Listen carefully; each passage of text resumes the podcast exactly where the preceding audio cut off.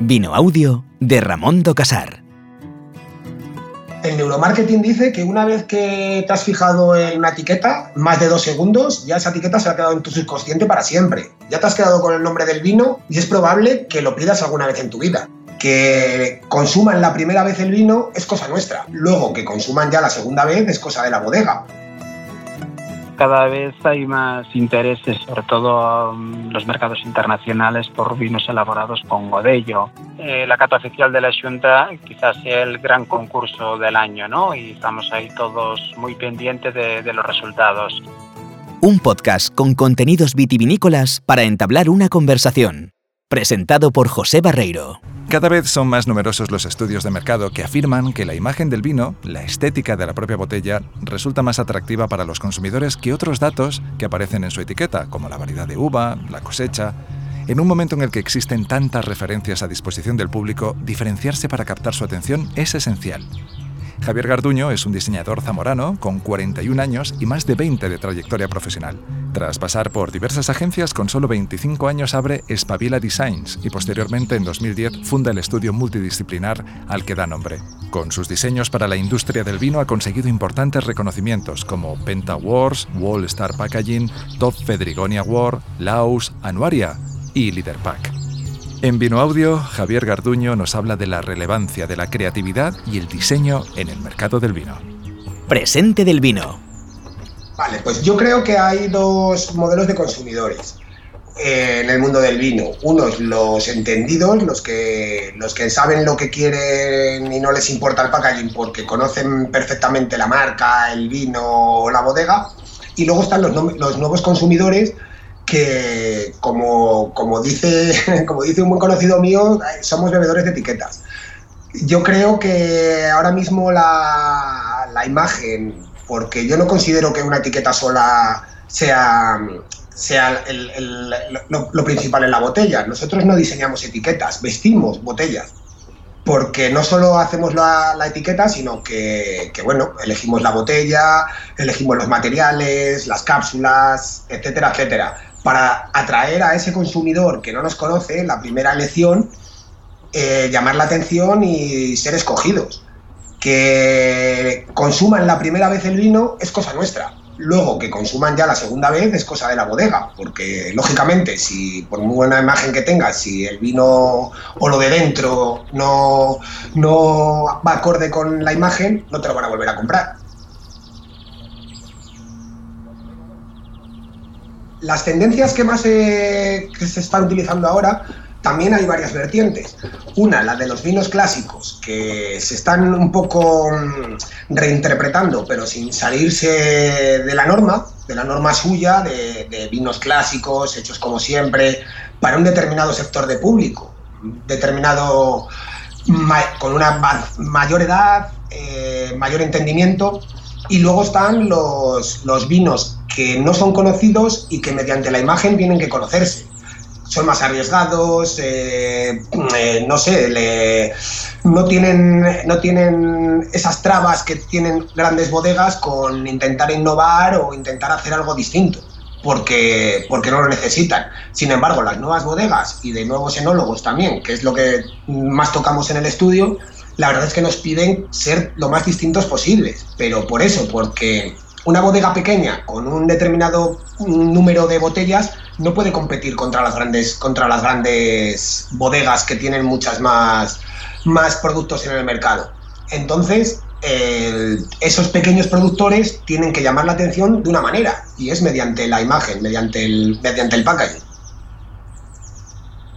Pues durante mi trayectoria me he encontrado nombres como el hombre bala, el gordo del circo, la marimorena, cosas que no tienen nada que ver con, con el mundo enológico, sin embargo que solo por el nombre te llame la atención. Eh, nosotros en, el, en cuanto a naming hemos puesto naming como bigardo para denominar a un vino de toro, que es una palabra muy toresana, o como strike para denominar a un bolo. Y, y la verdad es que son cosas que no tienen nada que ver, que se salen de los típicos pago de no sé qué, el, la viña de mi abuelo, etcétera, etcétera, que la verdad es que están con esos nombres no, no vas a conseguir llamar la atención a un público joven. Nuestro proceso de creación para el, para el packaging de, un vino eh, siempre funciona de la misma manera. Una vez que, ya está el nombre, el nombre del vino, nos reunimos con nos reunimos con la bodega para que nos para que nos cuente un poco toda su toda su historia y todo lo que por qué el nombre ese del vino. Y luego relacionado con ese nombre es como le damos el concepto que es lo que llamamos nosotros a, toda la imagen del vino. Siempre y cuando con el, el nombre del que nos hayan dado tenga algo que contar porque hay muchas veces que nos vienen con unos nombres que es que no hay por dónde cogerlos entonces, cuando, cuando nos, llegan con unos nombres que, podemos contar historias, lo primero que hacemos es la documentación. Documentarnos mucho acerca de ese nombre, acerca de por qué y de todo relacionado con él. No queremos decir que por llamarse un vino, imagínate Madrid, pongamos las Cibeles, ¿no? Eso es lo lógico.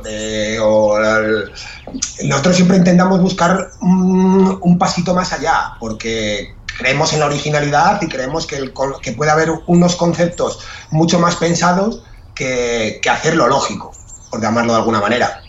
Pues ahora mismo los estilos de etiquetas hay muchos, desde, desde el estilo clásico, que ha habido una moda de tres o cuatro años para aquí, que incluso había muchos, muchas bodegas importantes nos lo pedían, que únicamente quieren un buen papel, el nombre que se vea claro y, y poco más, luego están también los, estilos más de ilustración, que más coloridos, con unos dibujos bastante, bastante currados. Y personalmente a mí, que los que más me gustan y los que más me gusta hacer, que, son los, conceptuales o metafóricos, ¿no? Creo que para mí son mucho más originales y llaman mucho más la atención.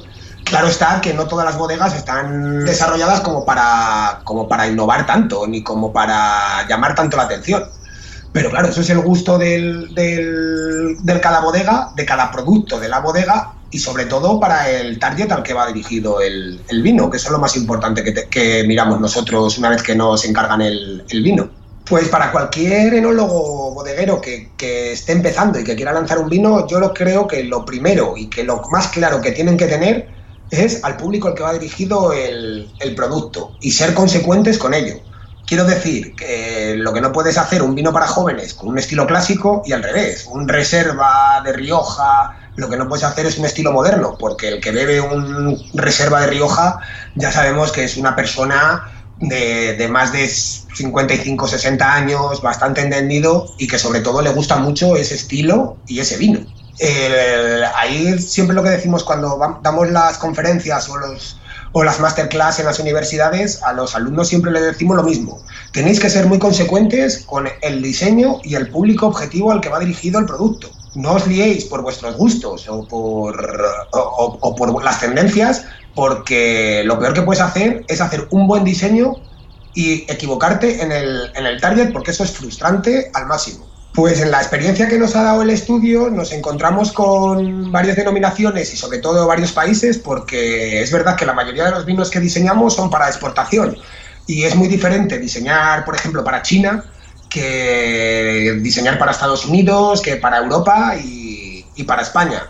En China hay que meter oro, hay que meter granate sobre todo, eh, porque es lo que están acostumbrados allí el bebedor de vino en Estados Unidos es verdad que dependiendo la zona, tanto de la costa este a la costa oeste, hay bastante diferencia de, etiquetado. Luego, un país que a mí me encanta como lo que están haciendo, que es, es Nueva Zelanda, por ejemplo. Bueno, y Australia también, también están haciendo cosas muy importantes. Y, sobre todo España. En España hay un nivelazo de, diseño de packaging de vinos eh, abismal. Es más, en los, en los Penta Awards, que son los, los premios más importantes del mundo a nivel de packaging, en, en vino siempre hay algún vino español hecho por algún diseñador español que, que siempre está entre los tres primeros. Quiere decir que, que también, dependiendo de las denominaciones de origen aquí en, en, España, no es lo mismo diseñar para Rioja, que solo con el nombre de Rioja ya lo tienen vendido, que diseñar para, por ejemplo, PNDs o Ribeira Sacra, que, que tienes que, que no son unas denominaciones tan conocidas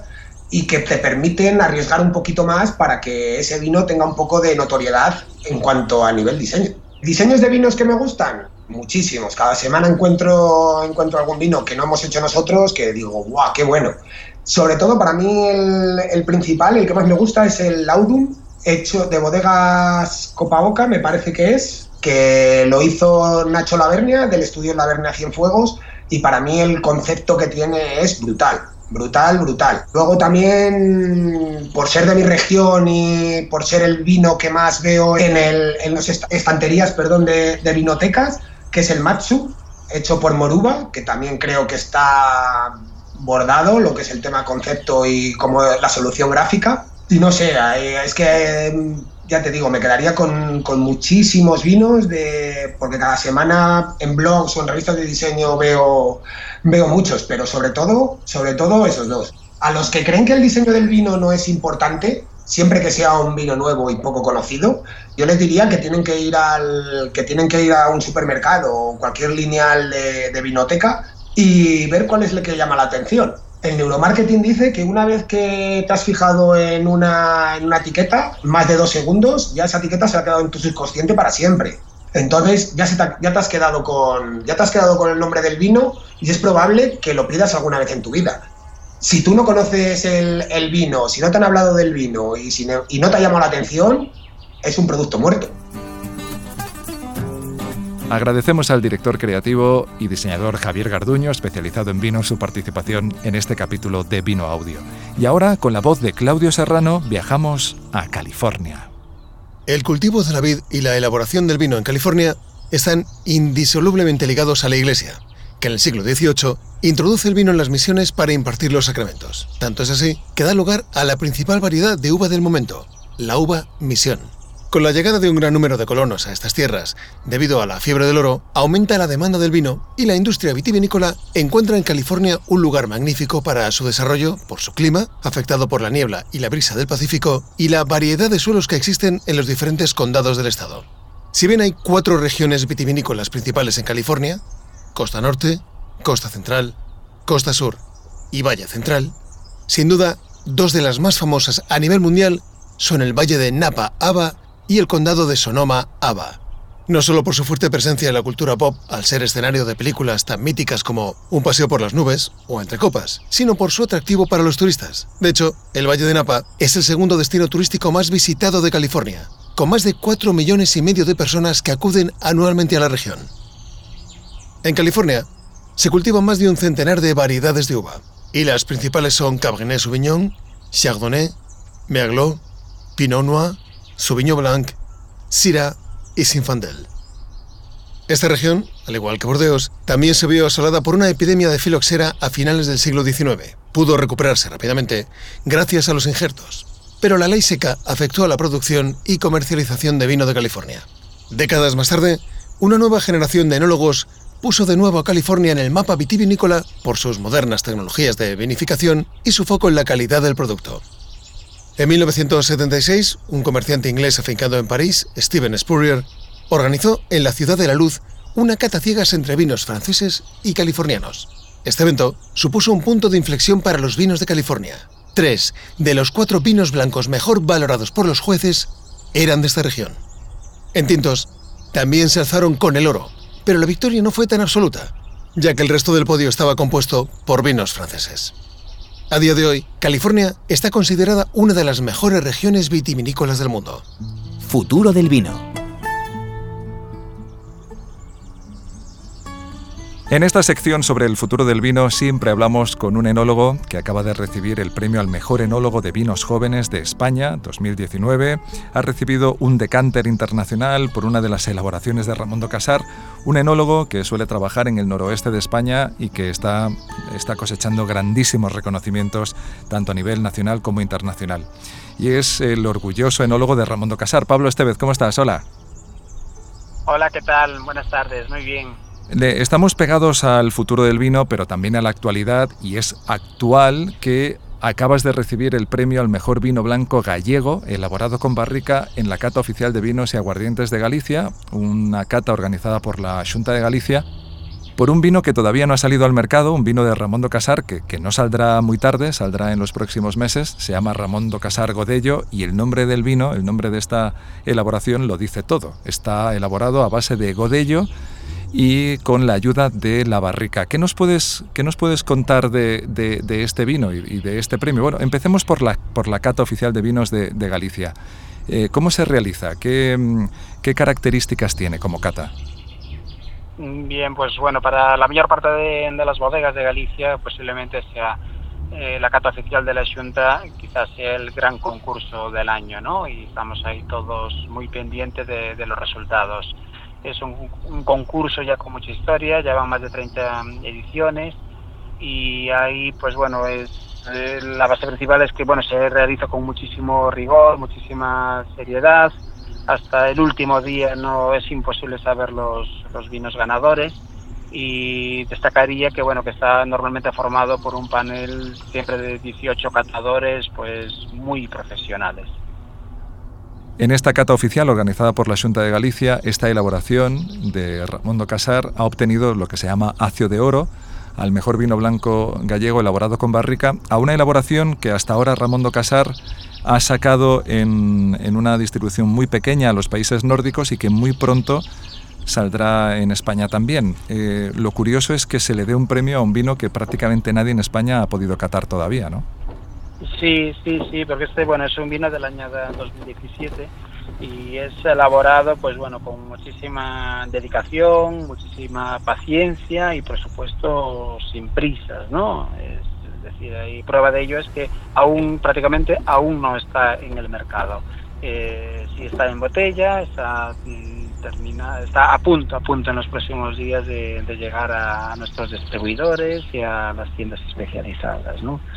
Y mm, digo que sin prisas porque bueno es un proceso de elaboración un poco diferente al común que normalmente se suele utilizar en vinos blancos, eh, una fermentación pues muy lenta, unas temperaturas muy bajas y utilizando pues bueno unas maderas pues muy muy sutiles que ante todo la, la idea y la base principal es que respeten toda la fruta de la variedad. Eh, últimamente está sucediendo cuando hablas en ciertos ambientes del vino sobre el vino gallego, muchas personas mencionan esta variedad, la Godello. Se está poniendo de moda, tiene un potencial muy interesante y tiene bastante futuro. ¿Qué nos puedes contar sobre esta variedad autóctona? Sí, es cierto, es cierto que cada vez hay más intereses, en, sobre todo en los mercados internacionales, por, por vinos elaborados con, con, godello. Y prueba de ello también, pues bueno, es que cantidad de bodegas de fuera de Galicia, pues bueno, están apostando y están pensando mucho en elaborar vinos en base a godello. Yo creo que, que bueno, que son vinos que en fase olfativa tienen una gran intensidad aromática, muchísima, una gran personalidad eh, varietal, son con mucha presencia de, fruta, tipo pera, y que después en boca, pues bueno, son vinos que resultan muy agradables a muchísima gente, con una buena estructura, muy envolventes, muy con una cierta frescura, y cada vez estoy comprobando más que le gusta eh, muchísimo, que son vinos del perfil del consumidor habitual de vinos blancos. Entonces, Pablo, sería una buena recomendación en el momento de la grabación de este podcast. En el hemisferio norte estamos en verano, es una bebida muy agradable, un vino elaborado en, base a godello. Sería una recomendación novedosa, agradable, fresca. Sí, sí, sí, por supuesto, reúne todo eso que acabas de decir, sobre todo en novedosa, no, no es muy habitual, ¿no? Sacar este tipo de vinos así y después de cierto tiempo y lo que acabamos de comprobar, estamos comprobando día tras día que el vino de Ramón de ello pues está en el momento adecuado para ser consumido en este verano, claro. Pues avisaremos a través de los canales habituales de la bodega cuando este vino ya esté en las manos, cuando sea accesible para, para, el, para el público y lo pueda probar. Siempre, todos los meses, en cada podcast, Pablo, nos haces una recomendación de un vino o un cava que te ha llamado la atención, que te gusta, que has probado en tu labor como aficionado al vino y como uno de los enólogos más relevantes de, nuestro país. ¿Cuál sería tu recomendación de, este mes, de este podcast? Sí, pues bueno, curioso que acabo también de, probar estos días, no hace mucho tiempo, y es un cava del año 2013, elaborado con las variedades Chardonnay, Charelo y Parellada, y de la bodega Mastinel, de la de Cava. y, el nombre es Carpe Diem. Eh, la verdad es que me sorprendió, sorprendió en, todos los sentidos, tanto a nivel olfativo como gustativo y bueno, sin duda que, os lo recomiendo para que la gente que no, que no conozca este, este cava que, pueda conseguir una de las botellas y degustarla, claro que sí. Muy bien, Pablo, pues tomamos nota. Una vez más, enhorabuena por otro premio. Me imagino que cada vez que grabemos un podcast tendremos que informar de algún premio nuevo y nos escuchamos en el próximo capítulo. Muy bien, muchísimas gracias. En unas pocas semanas tendrás un nuevo capítulo de Vino Audio en el que nos asomaremos juntos al presente y al futuro del vino.